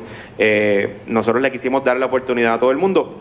Definitivamente hemos visto una distribución bastante uniforme entre las distintas regiones, entre los municipios. Eh, hay, al- salvo algunas excepciones, tú ves que los municipios con mayor población pues tuvieron más oportunidad a más, a más tickets, pero todos los municipios, como les digo, los 78 eh, tuvieron la oportunidad de solicitar y todos tuvieron un, Sí, porque un en, su- boleto. en- en su faz la metodología parece ser muy democrática, pero eso parte de una homogeneidad de recursos, de oportunidades, de tecnología, que, en la- que esta isla, a pesar de ser pequeña, no existe, ¿verdad? Y usted muy bien lo resume, ¿verdad? No es lo mismo eh, te- teléfono que internet que presencial, no es lo mismo Jayuya que Bayamón, eh, eh, y aunque, aunque en teoría uno dice, pues se le va a dar a todo el que lo solicite, pero realmente no funciona así, ¿verdad? Porque de nuevo, no, hay, Yo- no hay una, y tenemos una cantidad limitada, o sea, va a llegar un punto en que ya no hay, no hay mucho más que podemos hacer, ¿verdad? La cantidad es la que tenemos disponible. Sí, no, pues, ya y la necesidad, dar- obviamente, está excede por mucho, ¿verdad? La disponibilidad que tenemos. Qué bueno que ahora también hay una asignación de mil millones que tiene el Departamento de Energía Federal, que ellos van a hacer su programa también y próximamente lo estarán, lo estarán anunciando. Yo no tengo, no tengo mayor detalle. Eh, ellos están viendo muy de cerca lo que nosotros estamos haciendo eh, también. Eh, para trabajar algo de forma similar, así que nosotros estamos en constante comunicación con ellos y compartimos y estamos compartiendo, ¿verdad?, las experiencias de lo que de lo que nosotros estamos haciendo para, para cuando ellos lo tengan, pues ya haya, no, tengan que pasar el mismo el mismo burden. La compañera senadora Sí. una- Licenciado, buenos días Buenos días. nuevamente. Eh, la data que, que nos menciona aquí, ¿verdad? Apenas un- una tabla con la cantidad de solicitudes que se presentaron. A mí me gustaría que nos hiciera llegar, y si es posible, eh, las edades de las personas Claro. que solicitaron esta información Claro. por municipio. Me parece que es importante saber cuántas personas realmente de edad avanzada pudieron acceder a la solicitud del programa y si es posible nos pudiera también explicar cuántas de estas 3.000 solicitudes o de los 3.000 boletos eh, se hicieron a través de la página web, cuántas se hicieron en centros ubicados en las regiones o mediante llamada telefónica. Lo vi en las redes sociales, lo escuché en radio, no sé si utilizó algún otro mecanismo para dar a conocer la información. Y también me gustaría saber si en algún momento contemplan, claro está, y ha mencionado que estamos en un proceso de mejorar para la siguiente ronda, Claro. quizás es- establecer algún tipo de unidad móvil que pueda llegar a los lugares más remotos y más distantes en las regiones. Por favor. Eh, sí, eh, senadora, la primera información, lo que me pide de la edad, no la vamos a proveer- poder proveer en el momento porque no era una, una pregunta inicial, lo vamos a saber en el proceso de someter documentos, que le hemos dado 120 días a las familias. Yo sí me comprometo con una vez nosotros tengamos la data de todas las, ahora en este periodo, queremos que sea antes de los 120 días, cuando nos empiecen a, dar la evidencia, ¿verdad?, de ciudadanía, eh, ¿verdad?, que ahí vamos a tener el, perfil familiar, los que viven ahí, ¿verdad?, de manera de evaluar también los ingresos, ahí vamos a tener esa información en cuanto a las edades y las composiciones familiares. Eh, queríamos que el proceso de boletos fuera más, lo más rápido posible, así que no pedimos una información mayor en términos de edades, eh, pero lo vamos a proveer tan pronto lo tengamos, cuente con eso que lo haremos disponible. La comisión le va a hacer un requerimiento oficial porque sabemos que son 120 días y por alguna razón pues pudiera eh, obviarse el requerimiento. Claro. Y con relación a, a las alternativas que existen para estas personas de lugares distantes y por favor especificar. Y si tiene conocimiento en este momento, pues también nos, gusta, nos gustaría escuchar. Aquellos que fueron a través de la página web, en los centros ubicados en las regiones, nos gustaría saber cuántas personas acudieron Perfecto. específicamente no, no a la- las no lo tengo aquí conmigo, se lo hago llegar. Lo que sí le puedo decir es que la mayor parte de las solicitudes fueron a través de- del Internet. Pero le voy a dar la cifra exacta porque no quiero darles una cifra hoy que, que no sea la correcta, pero la mayor parte fueron a través del O sistema sea, Internet. po- podemos decir o inferir a través de lo que usted nos asevera que la mayoría de las personas en estado vulnerable o de ingresos muy escasos tienen acceso al Internet. Nosotros, como parte de la promoción, cuando usted hablaba, eh, eh, promovimos y me consta de, personas que han hablado conmigo. Estuvimos ayer en una feria y gente se acercó, muchos los nietos, los hijos, y lo promovíamos así como parte de la campaña publicitaria, que se le ayudara a su abuelo, eh, a, su papá, que no tuviera acceso, que no dominara el Internet, a que pudieran ayudarlos a llenar. Me consta de gente que ayudó a sus abuelos, que ayudaron a sus padres a poder llenar la solicitud. Eh, y eso es algo de lo que estamos mirando a futuro.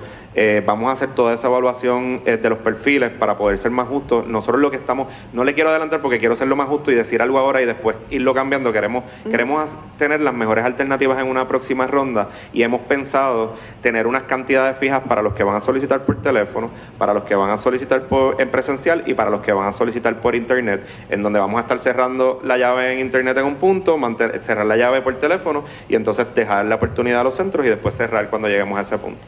Bueno, eh, yo estaba mirando aquí la data y nos dice que la primera a cerrar fue la el área de San Juan y la última, pues por supuesto, incluye Canóvanas, Carolina, Ceiba. Habíamos entendido de la charla que se nos ofreció inicialmente que las compañías instaladoras, muchas de ellas fueron eh, contactadas previamente. ¿Sabe cuántas compañías de estas hay por cada una de estas regiones? Le puedo, le puedo buscar, un tenemos la, en nuestra página de internet, eh, están las direcciones de cada uno de ellos, muchos de ellos cubren la isla entera. Y hay una distribución bastante hom- homogénea entre todo, entre todo Puerto Rico, pero le proveemos las direcciones de cada uno, están todas en nuestra página, pero de hecho yo tuve la oportunidad de, ver cada uno de ellos y está bastante distribuido. Tenemos ahora, y la, la cantidad sigue sumando, Eh, tenemos eh, sobre cuarenta y tantas compañías eh, registradas. Ayer eran 42. Déjame ver por aquí, yo tengo el dato ahora específicamente. Eso es lo que dijo el secretario de la vivienda. Él insiste en que la forma en que se ha dado ha sido la correcta, pero hay muchas lagunas que quedan en el ambiente. Vamos a darle seguimiento a esta información. Ustedes pendientes a la red informativa. Presentamos las condiciones del tiempo para hoy.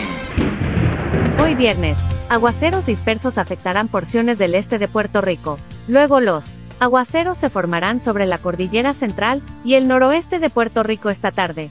Estancamiento de aguas en carreteras y áreas de pobre drenaje son posibles especialmente en el oeste de Puerto Rico durante horas de la tarde. Existe riesgo alto de corrientes marinas para las playas del norte y este de Puerto Rico y para el norte de Culebra. El viento y el oleaje se pronostican que aumente esta tarde hacia el sábado, resultando en un oleaje picado para el fin de semana. En la red informativa de Puerto Rico, este fue el informe del tiempo. La red le informa. Señores, regresamos a la red le informa, el noticiero estelar de la red informativa. Gracias por compartir con nosotros. Ayer reportábamos una controversia que tiene que ver con la eh, provisión de medicamentos para los pacientes de VIH y para otras condiciones debido a cambios que está haciendo ACES. Y esto puede provocar que a partir de mañana sábado estos pacientes no tengan sus medicamentos, sobre todo aquellos que están acogidos al plan de salud del gobierno, al, plan vital. A todo esto, ¿qué dice el secretario de salud, el doctor Carlos Mellado? ¿Qué va a pasar con estos pacientes? Nilda Núñez de Metro lo entrevistó y esto fue lo que dijo sobre el particular. Pues Mira, ese acuerdo ya se firmó, ¿verdad? Nosotros, nosotros tuvimos una reunión con el grupo eh, de, de APIA. Entonces nosotros tenemos, para que la gente entienda, ¿verdad? Nosotros tenemos uno- unos centros de edad en donde se- son unas clínicas de VIH donde se le proporcionan medicamentos a pacientes de VIH a través de los fondos Ryan White. Cuando vino eh, un programa de rebate a nivel nacional, el MDRP, eh, Medicare Drug Rebate Program, eso lo que sencillamente es que todos los estados y territorios compran medicamentos bajo una sola vía para tener un mayor descuento. Ciertamente, para Puerto Rico es complicado porque las clínicas, por ejemplo, en San Juan, yo tuve conversación con el alcalde, tendrían que invertir 3 millones de dólares mensuales esperar un año para que llegase, llegase un rebate. ¿Cuál fue el compromiso mío en diciembre cuando ocurrió lo mismo? Era que en enero, noviembre, perdóname, noviembre, diciembre, que, se iban a- que no iba a ocurrir absolutamente nada, que esto era transparente, que era un acuerdo entre ACES y este servidor. En aquel momento el acuerdo se hace, ¿verdad? Sin, sin, no es sin contar con los fondos, ¿verdad? Porque es un poquito más complicado que eso. En aquel momento no teníamos la garantía de que los fondos federales cuánto iban a hacer, si no fue hasta el 22 de diciembre. Posterior a eso, lo otro incertidumbre que teníamos era si podíamos utilizar fondos federales para pagar esto. ¿Cuál fue el plan B? Utilizar fondos estatales. Y eso es lo que hemos dicho en todo momento. En este momento, el, el- contrato iba a ver, ve- eh, vencía en marzo. ¿Por qué vencía en marzo? Porque la Junta eh, no nos deja hacer un contrato si no tenemos una garantía de continuidad de fondos. Eh, el contrato fue firmado, el acuerdo, pero no es ningún contrato, ¿verdad? Esto es transparente entre ACES y Salud porque los fondos vienen de Medicaid. En el, peor de los escenarios se el dinero de Medicaid, en el otro escenario yo cogería dinero estatal. Pero si el gobierno federal nos autorizó a utilizar fondos federales, si no utilizábamos y pasábamos estos medicamentos a través de las farmacias 340B, que es el mecanismo federal de descuento inmediato, y se recobra el dinero a través de los fondos Ryan White. Ellos nos dejaron utilizar esos fondos, o sea que 76 centavos de cada dólar de los 100 millones que cuesta el programa vienen del gobierno federal y el otro es un pareo. Eh, hubo una no equivocación, un malentendido quizás, o una cuestión administrativa entre la Junta de Supervisión Fiscal y el departamento que decía que teníamos que certificar de otra partida, ¿verdad? De otra partida que no fuese el CLOVAT de Medicaid. El CLOVAT de Medicaid es lo que no se utiliza de Medicaid en el programa. Ayer nos aprobaron eh, la utilización de todo el CLOVAT, ¿verdad? Lo que queda del CLOVAT que eran 285 millones, de ahí pues, se va a sacar el dinero, obviamente, porque esto es prioridad. Pero si no hubiera pasado eso, como quiera el departamento iba a comprar los medicamentos, o sea, yo lo que quiero que, que entiendan, oye, y que, y que protesten, yo, tienen su derecho, yo he hablado con ellos y yo me comunico directamente con ellos. Este, nosotros no vamos a, es un compromiso que tiene tanto el señor gobernador como este servidor en que no le falte los medicamentos en esas clínicas. Eso va a pasar, eso no va a pasar jamás. Y ahora en junio se vence el contrato porque pues yo no puedo hacer un, acuerdo hasta que no, es año fiscal, año fiscal, o sea, nosotros tenemos una supervisión fiscal y el contrato mayor de 10 millones tiene que ser aprobado o acuerdo, tiene que ser aprobado por la Junta. O sea, esto no es algo que yo ¿verdad? quisiera, pero que ciertamente pues hay que seguir esa regla y lo vamos a seguir, pero el compromiso tanto del gobernador, de este servidor y de la propia Junta es no afectar los servicios, así que no va a haber problema. El primero de abril ellos van a tener transparentemente sus medicamentos, como pasó en enero, como, como ha pasado en, en muchas ocasiones, lo van a tener. Ese es el compromiso. En, en la conferencia de prensa que en la que ayer estaba presente la directora ejecutiva de APIA, Mm. ella mostró un, ¿verdad? Nos enseñó un, un audio en el que usted afirma que el MDRP no era beneficioso para Puerto Rico. Te ¿Por lo, afirmo, te lo digo en todo momento, no va a ser beneficioso nunca. Porque lo que pasa es que cuando nosotros tengamos un sobrante del NDR, y esto es algo que no, o sea, Puerto Rico tuvo la opción de comenzar el año que viene, pero pues yo, pues, como dicen en en el campo, esa chiringa volando ya. Eh, no es bueno, ¿por qué? Porque va a sobrar un dinero y ¿qué va a pasar? Que 76 centavos de cada dólar van eh, son del gobierno federal y le tenemos que pedir autorización al gobierno federal para reinvertir ese dinero, en cuyo caso, en otra asignación federal van a decir, bueno, pues entonces vamos a eliminar el rebate. O sea, al final del día no, no va a ser un efecto, un efecto adicional de dinero y eso es lo que estamos buscando. Nosotros estamos buscando, porque tenemos la asignación mayor de fondos ahora en Medicaid. O sea, la gente tiene que entender que no tenemos paridad. O sea, para que la gente entienda, solamente tenemos 263 dólares por paciente por mes para los BFN, a 1.3 millones de habitantes beneficiarios de la reforma de salud en Puerto Rico, versus Mississippi que tiene 698. O sea, hay una disparidad de fondos grandísima. Y por eso nosotros necesitamos más dinero para poder implementar unos programas de beneficio a los pacientes que tienen en Estados Unidos que Puerto Rico no tiene acceso. Por lo tanto, es bien complicado, pero recibimos cuatro, casi, eh, si lo mi- miramos con el pario, estamos hablando del primer año unos 3.800 millones, hasta el quinto año que vamos a tener 4.200 millones por cinco años, la asignación más grande eh, de fondos de la historia por más tiempo. Por lo tanto, ¿qué es lo que nosotros estamos haciendo? Incrementando las tarifas para entonces dinero que podamos adquirir adicional, incrementar beneficios y tener programas como el que tenemos para VIH, que es un programa bueno y que beneficia a tantos pacientes y que no vamos a dejar perder jamás y nunca. Secretario, algo que no me queda muy claro. Ayer en la conferencia de prensa, diferentes profesionales de la salud aseguran que el modelo que tenían era efectivo. Y lo que todos nos preguntamos es, ¿por qué se hizo el cambio? A nivel nacional, eso es el presidente de Estados Unidos que lo decidió con su política pública. O sea, yo no, no, eso no, eh, nosotros del dólar que recibimos, 76 centavos viene el gobierno federal, ellos ponen las normas. O sea, eso no, si me pregunta a mí, yo no hubiera querido, pero Y, y esto, ¿qué va a suceder a partir del primero de abril? van a recibir sus medicamentos como lo recibieron el primero de enero cuando se vio, eh, también tuvimos la misma reclamo y, y, oye, qué bien que lo hagan, yo no tengo problema con que reclamen, de verdad, honestamente, me uno a su reclamo. Incluso yo les dije a ellos, sigan reclamando al gobierno, sigan reclamando al gobierno federal, ¿para qué? Para que tengan más acceso.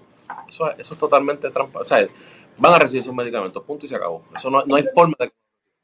Sí, entonces, sí tienen un plan de renovación para Siempre. el programa de siempre se ha renovado, como todos los programas se tienen que renovar una vez al año. Tenemos, eh, o cada el tiempo que la Junta decida, o sea, nosotros no podemos decidir, nosotros estamos en un proceso, la gente tiene que entender que Puerto Rico está atravesando un proceso de quiebra. Y ese proceso de quiebra nos limita a nosotros poder contar con una gama de, de verdad, con, con, con cierta, pues, con, con algo accurate, algo seguro por todo el tiempo, porque mira, por ejemplo, te voy a dar un ejemplo, ahora tenemos cinco años de fondos federales, pero en el pasado era año por año. Si nosotros no tenemos el, acceso a estos fondos federales, ¿sabe cuánto Puerto Rico recibiría? 498 millones de dólares. Y tendríamos que sacar el restante para llegar a los 5.200 millones que cuesta el programa y solamente tenemos 4.200 millones nada más de fondos estatales.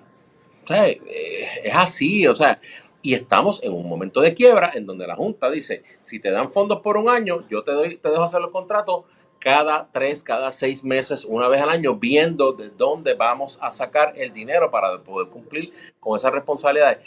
Eh, guste a quien no le gusta, a mí no me gusta, a mí no me gusta tampoco, pero es así, o sea, yo no puedo hacer nada, nosotros estamos haciendo, comprometiendo lo que sea, si salud tiene que reestructurar, vamos a poner que no llegue el dinero, vamos a poner que se acabó el dinero, qué sé yo, lo que sea que no va a pasar. Expresiones del secretario de salud, él dice que va a hacer todo lo posible porque los medicamentos no le falten a esta población, pero reconoce que el Departamento de Salud está en quiebra y toda decisión de contratos y dinero pues tiene que pasar por la Junta de Control Fiscal. Parecería que nuevamente la Junta de Control Fiscal es quien pone las trabas. Vamos a ver qué va a ocurrir a partir de mañana. Ustedes pendientes a la red informativa. Nos quedamos en temas médicos porque el comisionado de seguros, Alexander Adams, está urgiendo a que se apruebe el proyecto de la Cámara 1459 que propone centralizar el proceso de credencialización de los proveedores de salud que brindan servicios bajo el plan de salud del gobierno. Y esta legislación que había sido radicada por esta administración busca enmendar varios, varias leyes para implementar un formulario uniforme y la creación de un sistema digital único y costo efectivo para recuperar y recopilar los documentos requeridos para verificar las credenciales de los doctores y obviamente impedir que las aseguradoras hagan de la suya. En un comunicado, la oficina del comisionado de seguros reconoció que una de las principales frustraciones manifestadas por los médicos y profesionales de la salud son las muchas trabas que hoy día existen para poder obtener un contrato con un asegurador u organización de servicios de salud para poder facturar sus servicios. Y claro, una de las razones principales para este descontento eh, es la sobrecarga administrativa y burocrática que conlleva a los médicos profesionales enviar de manera separada e independiente información múltiple a diferentes planes. Al centralizarlo, pues se espera que esto de alguna manera se resuelva y pueda ser, digamos, más justo. Se va a aprobar, ustedes pendientes a la red informativa. La red le informa. A la pausa cuando regresemos vamos a más noticias del ámbito policial con mucho más en esta edición de hoy viernes del noticiero estelar de la red informativa. La red le informa. Señores, regresamos a la red de informa. Somos el noticiero estelar de la red informativa, edición de hoy viernes. Gracias por compartir con nosotros. Ayer en la tarde, la alcaldesa de Patillas, Marisa Sánchez Neri, rindió cuenta al pueblo. Y esto por eh, que hay ciudadanos, según ella expresa, que pues digamos que se ha visto la molestia de la ciudadanía porque ven lenta la obra de recuperación en Patillas, lo que sería la pista atlética, lo que es el parque, lo que es eh, algunas facilidades en alguna en algunos barrios, lo que es infraestructura que se vio afectada tanto por María como por Fiona. La alcaldesa, la alcaldesa dice que la obra va y la obra se está dando, pero obviamente eh, hay, hay una escasez de mano de obra y también tienen que cumplir unos requisitos de FEMA. ¿Qué dijo en el mensaje? Vamos a escuchar. El pasado 30 de noviembre, como tú bien eh, ¿verdad? mencionas, nosotros le informamos al pueblo cuál era el estatus de nuestros programas, de nuestros proyectos y en qué dirección nosotros nos dirigíamos. Inicialmente le hablamos de que teníamos unos proyectos ya que estaban aprobados y que están aprobados y están encaminados. Y le puedo hacer la mención porque hay ciudadanos que nos preguntan, siempre ellos, ¿verdad? Eh, con el interés de conocer y saber cuál es el estatus de cada uno de ellos.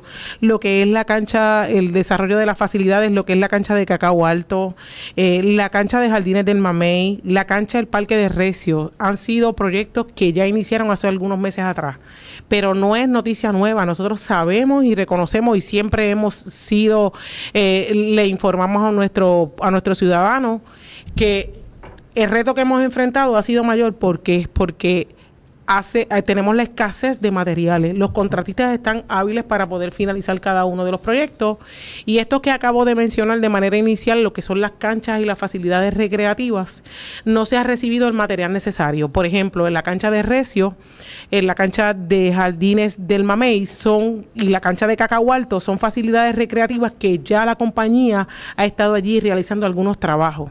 Pero hace falta que le pueda, la compañía que le suple el techo de cada una de esas facilidades recreativas le pueda hacer la entrega. Me gustaría añadirle a, eso, alcaldesa, que también es importante entender que las regulaciones de los programas federales, tanto como FEMA, como City Rehabilitation, como CDBG, tienen una exigencia de que esos materiales tienen que ser fabricados de Estados Unidos. Hay una especificación de esos materiales y todo Puerto Rico está en el proceso y es una lucha constante para alcanzar, obtener todos esos materiales para poder continuar la obra. Y lo mismo nos pasa en el desarrollo de cada proyecto. Esta servidora se ha dado la tarea de estar presente en cada uno de ellos y en el proceso de la supervisión, cuál es el estatus y todo lo demás. Y hemos podido conocer y de primera mano tener la información donde hay que dar un periodo de espera cuando hay una tirada de asfalto, cuando hay una tirada de cemento, cuando tenemos una tirada de asfalto en, en distintas áreas, pero específicamente la áreas de las facilidades recreativas, la, la limitación que estamos enfrentando en este momento, por ejemplo, lo de que es Cacao Alto, lo que es la cancha de jardines del Mamey, porque es una mejora pero es una mejora porque la cancha de Jardines del Mamey no tenía incluido el- la cancha bajo techo. Ahora, como una nueva alternativa, pues va a tener el techo, pero el suplidor no ha podido hacer la entrega, al igual que la cancha de, de Recio. De Sí. igual manera, estamos trabajando con ya proyectos que han estado encaminados, como es el proyecto de Lamboglia. De igual manera, nos pasa con los materiales que tenemos en el sector Sofía, en el camino Geña Soto, y quiero hacer un alto en esto.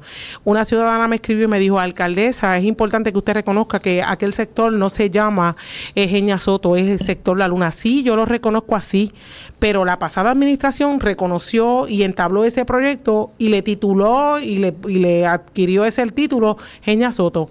Pues para FEMA ese es el proyecto de Geña Soto. Reconocemos y yo estoy muy clara. Cacao sector La Luna. Pero el proyecto como tal en desarrollo, donde se está llevando a cabo y se está desarrollando, es el de Geña Soto. Todos esos proyectos que nosotros mencionamos en el pasado 30 de noviembre son proyectos que están encaminados, pero estamos enfrentando el reto de la entrega de los materiales. Eso no ocurre en Patilla. Eso está ocurriendo a nivel isla, a nivel estatal. Y día tras día nosotros lo escuchamos en cada una. Pero nosotros hemos seguido trabajando, nosotros no nos hemos detenido en eso.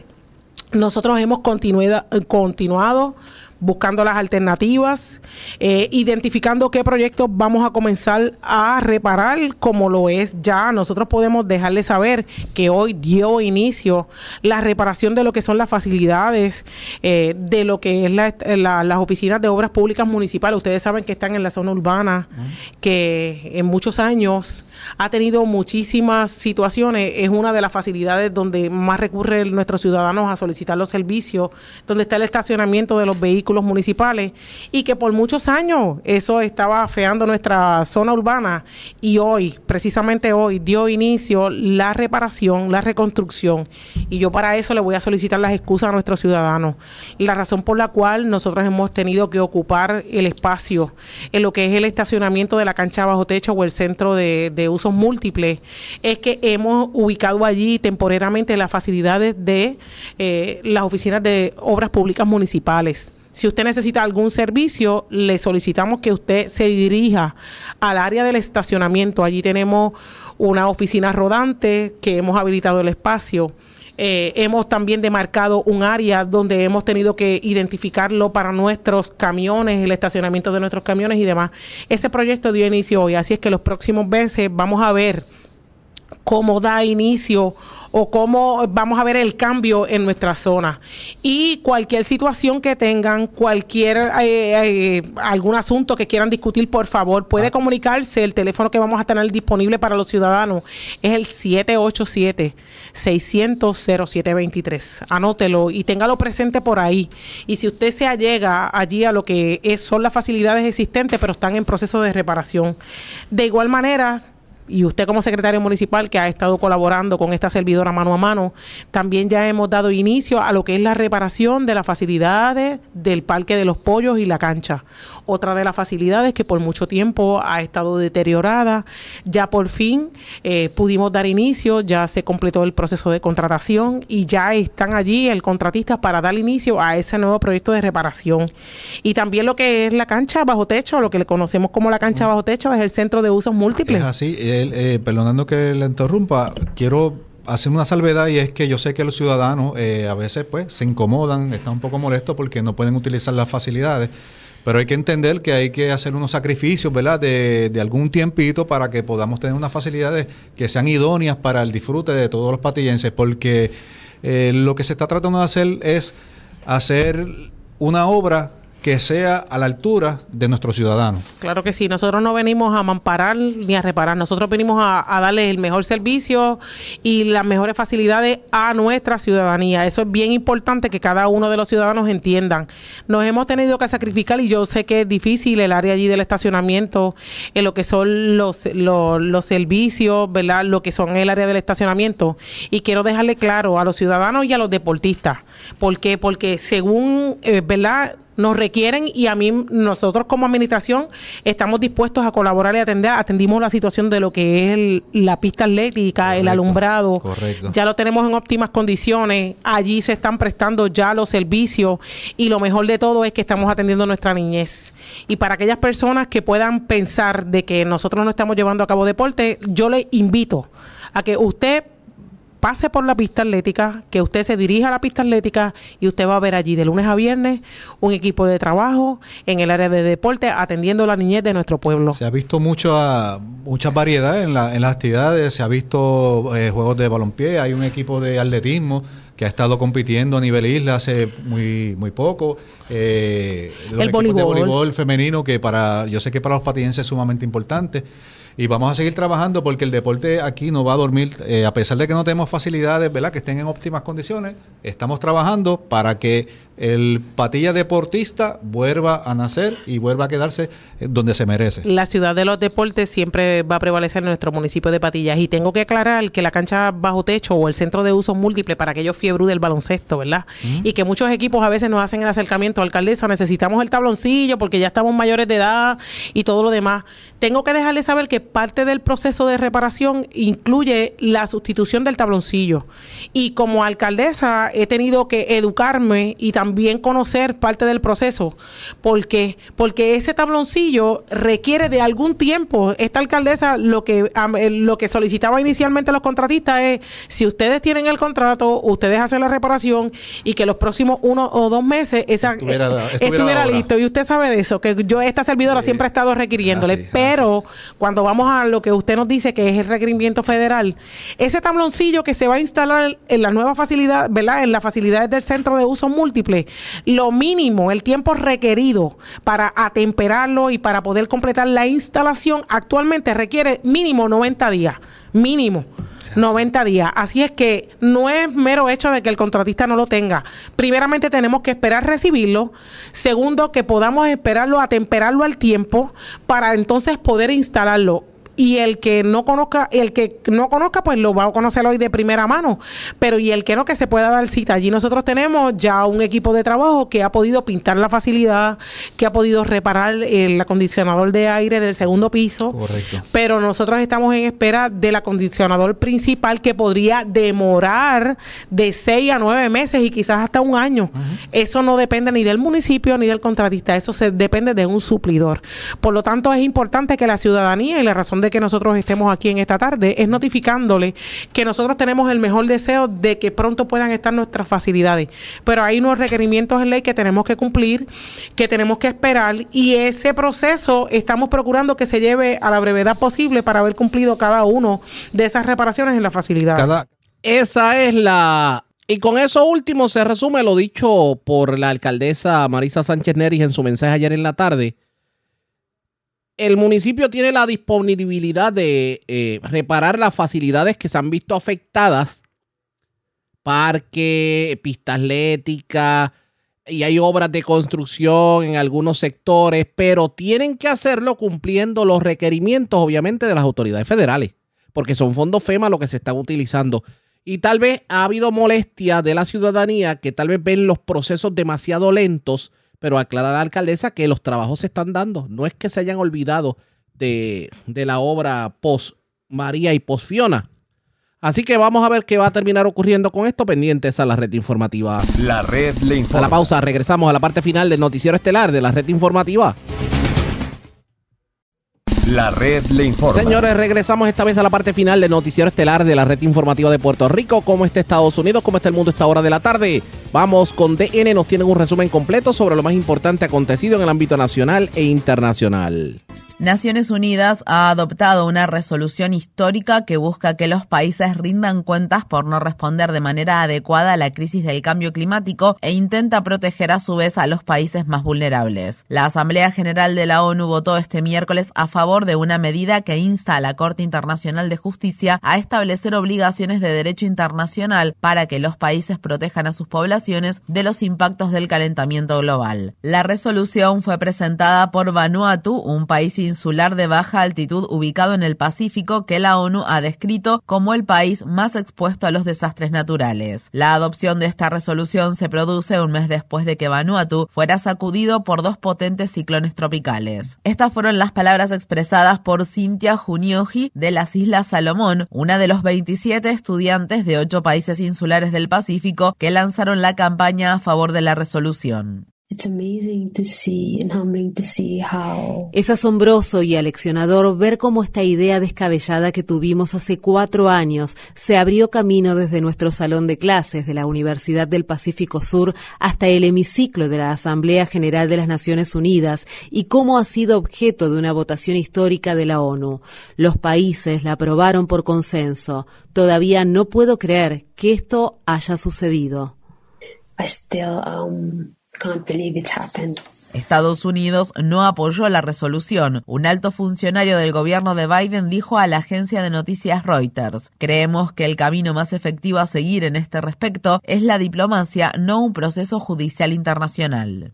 En Estados Unidos, el gobierno de Biden abrió este miércoles una licitación de los derechos de perforación de petróleo y gas de una zona de más de 30 millones de hectáreas en el centro y oeste del Golfo de México, una superficie similar al tamaño de Italia. Empresas de combustibles fósiles aseguraron el acceso a unas 650.000 hectáreas de ese terreno. Organizaciones ambientalistas dijeron que la licitación que está llevando a cabo el Departamento del Interior de Estados Unidos es una medida inadmisible que constituye una nueva traición a la promesa electoral del presidente Biden de no permitir nuevas concesiones para la explotación de petróleo y gas en tierras federales. En Francia, el Tribunal Europeo de Derechos Humanos escuchó este miércoles los argumentos de una demanda histórica presentada por mujeres jubiladas de Suiza que acusan al gobierno suizo de no haber abordado de manera adecuada la crisis del cambio climático. Las integrantes de la asociación Clima Señorinen, Mujeres Mayores para la Protección del Clima, argumentan que se están violando los derechos de las personas personas mayores, ya que estas son las que corren mayor riesgo de sufrir el calor extremo cada vez más frecuente debido al calentamiento global. Miembros de la Red Europea de Instituciones Nacionales de Derechos Humanos ayudaron a argumentar el caso.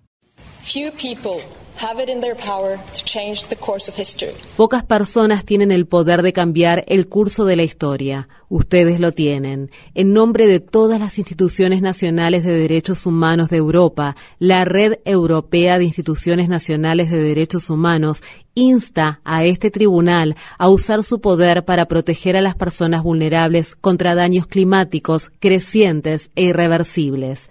Los hechos son simples. Las emisiones de gases de efecto invernadero provocan calores extremos que matan. México inició una investigación por homicidio en relación con el incendio ocurrido esta semana en un centro de detención de inmigrantes de Ciudad Juárez, una localidad situada cerca de la frontera frontera con Estados Unidos. En el incendio murieron 39 solicitantes de asilo. Estas fueron las palabras expresadas por la ministra de Seguridad de México, Rosa Isela Rodríguez. Al momento se tienen identificados inicialmente ocho personas probablemente responsables de los hechos.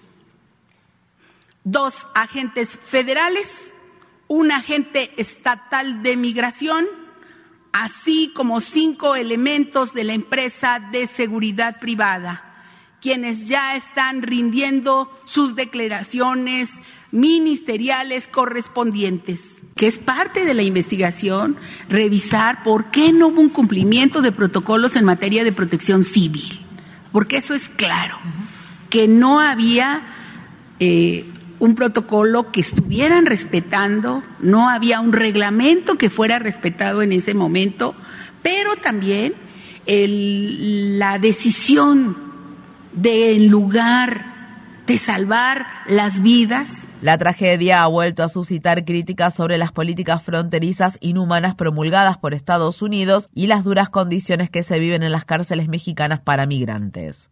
El Senado de Estados Unidos votó este miércoles a favor de derogar las autorizaciones para el uso de la fuerza militar en la Guerra del Golfo de 1991 y en la invasión de Irak de 2003. La votación fue de 66 votos a favor y 30 en contra y 18 senadores republicanos votaron a favor de la medida. Estas fueron las palabras expresadas por el senador demócrata del estado de Nueva Jersey, Bob Menéndez.